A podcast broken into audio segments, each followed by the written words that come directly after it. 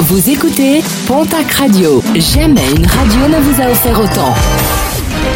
L'information locale à 9h, c'est sur Pontac Radio. Bonjour Jean-Marc Courage Sénac. Très belle matinée. Les accrochages entre vélos et automobilistes se multiplient dans la région, très souvent en raison d'une vitesse excessive ou d'une distance pas assez grande entre les deux. Des accidents parfois dramatiques comme en début de semaine à Miradou dans le Gers où un cycliste de 54 ans a perdu la vie.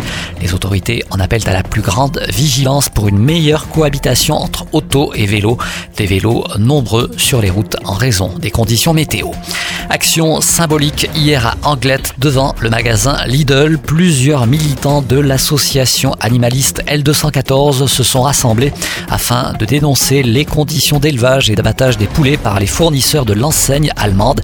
Les manifestants qui dénoncent la position de l'enseigne alors que les autres grandes enseignes alimentaires se sont engagés à pousser leurs fournisseurs à ne plus utiliser de souches d'animaux à croissance rapide. Un rappel avec l'établissement français du sang qui multiplie les collectes délocalisées pour faire face à la demande, des besoins toujours aussi importants et des donneurs moins nombreux depuis le déconfinement. Deux collectes sont organisées demain, jeudi, ainsi que vendredi à Haro et puis à Saint-Lary. À Haro, rendez-vous est donné salle du Terminus. À Saint-Lary, il faudra vous rendre du côté de la salle polyvalente. Un mot de sport et de football avec le premier match amical pour le tout nouveau Pau FC qui évoluera cette saison en Ligue 2. À un mois du championnat, les footballeurs béarnais affronteront ce soir leurs homologues de Canet-en-Roussillon à Saint-Alban.